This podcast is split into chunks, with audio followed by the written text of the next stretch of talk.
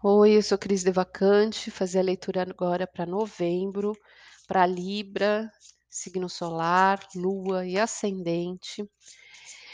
O mês de novembro, a gente começa aí no dia 4 com a lunação de Escorpião, que trabalha uma transformação interna.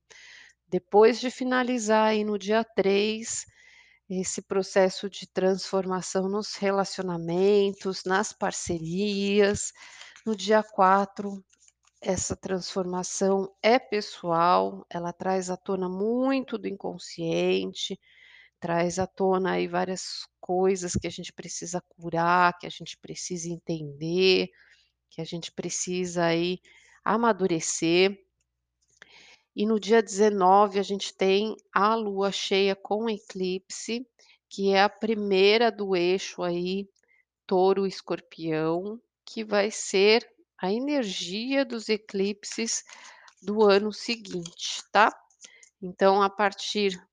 de 2022, todas as todos os eclipses, né, que vão influenciar a nossa vida, vão estar nessa energia do empoderamento, do desprendimento, do fortalecimento. E isso começa aí a partir agora de novembro, né, como se fosse o pontapé inicial dessa energia aí. Então vamos ver aqui o que que vem para Libra.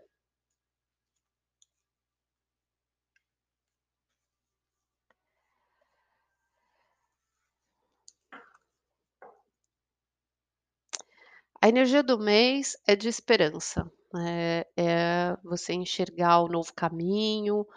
a coisa começa a se abrir, você começa a enxergar ao longe, começa a acreditar que há novas possibilidades aí, o que que você está esperando, né, e começa a enxergar, eh, que existe um depois, né, que a tempestade passa. O que precisa ser transformado em você é a sua forma de se relacionar, a sua receptividade, a sua amorosidade, eh, são as suas relações.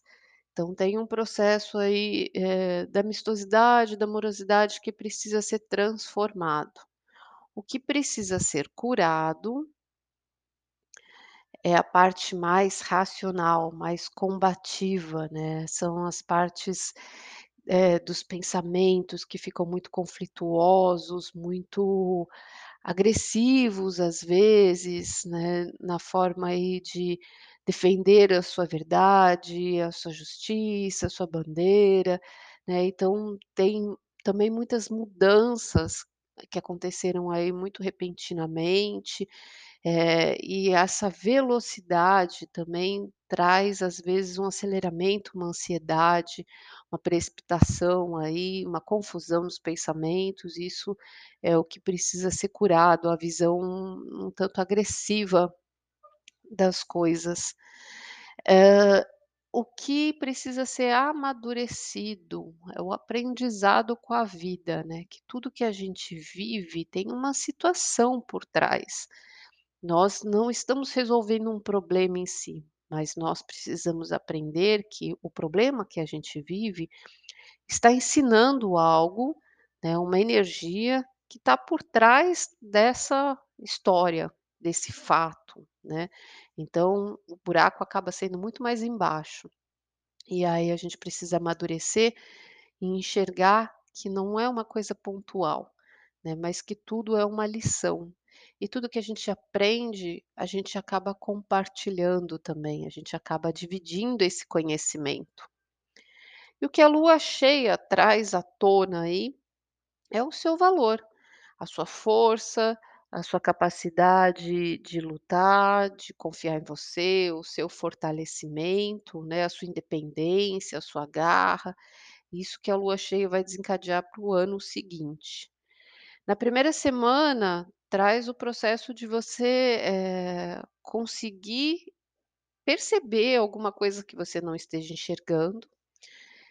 Para se fortalecer, que você esteja muito atento, muito esperto a enganações, a coisas que talvez não estejam sendo claras, eh, que você pode estar se equivocando ou não percebendo nas palavras das pessoas, nas relações, eh, precisa de muita atenção, muito cuidado, tá? Eh, sobretudo com o que você escuta, com o que você fala, com a mentira, com o que não está sendo justo nem claro, com o que está sendo escondido, tá? Então, eh, separar ali o que é desnecessário, né, a fofoca, a influência, a interferência, esses pensamentos, né, que ficam sobrando e ficam confundindo, né, que precisa trazer uma limpa aí na na mente, pra trazer uma saúde melhor. Na segunda semana, você ganha aí um presente da vida de começar realmente enxergar essa esperança, né, de você conseguir perceber o seu valor, a sua trajetória, né, o seu propósito, que tem um sentido tudo que você vive, né, que você começa a enxergar que tudo que você realiza tem uma harmonia, tá? A vida te presenteia aí com uma nova visão. Na terceira semana, que é quando acontece o eclipse, vem à tona o inconsciente, realmente os sentimentos aí, e aí você vai olhar muito pra como você se sente diante das suas necessidades, diante das coisas que você constrói, dos seus medos,